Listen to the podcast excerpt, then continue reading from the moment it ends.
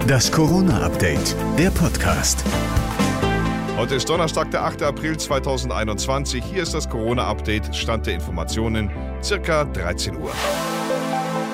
Vier Corona-Impfstoffe sind in der EU und damit in Deutschland aktuell zugelassen.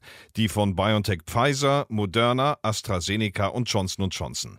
Weil es aber immer noch zu wenig Dosen davon gibt, kommt jetzt auch der russische Impfstoff Sputnik V ins Gespräch. Der ist mittlerweile in 56 Ländern zugelassen, in der EU aber noch nicht.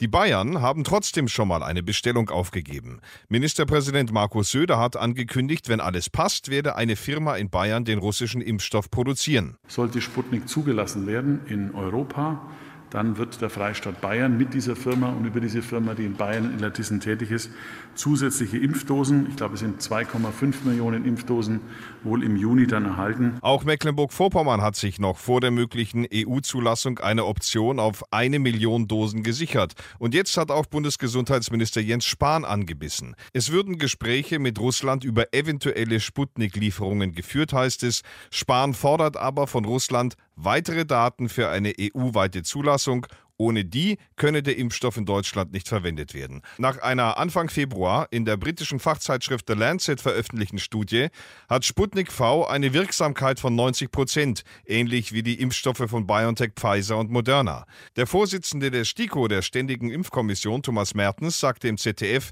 das, was er an Daten bezüglich Sputnik bis jetzt kenne, sehe sehr gut aus. Wenn der Impfstoff geprüft und zugelassen wird, hätte ich persönlich auch nichts gegen den Einsatz des Impfstoffes einzuwenden. Dem russischen Impfstoff hat aber bislang keiner so recht über den Weg getraut. Das liegt auch daran, dass er so verdammt schnell fertig war, schon im August vergangenen Jahres.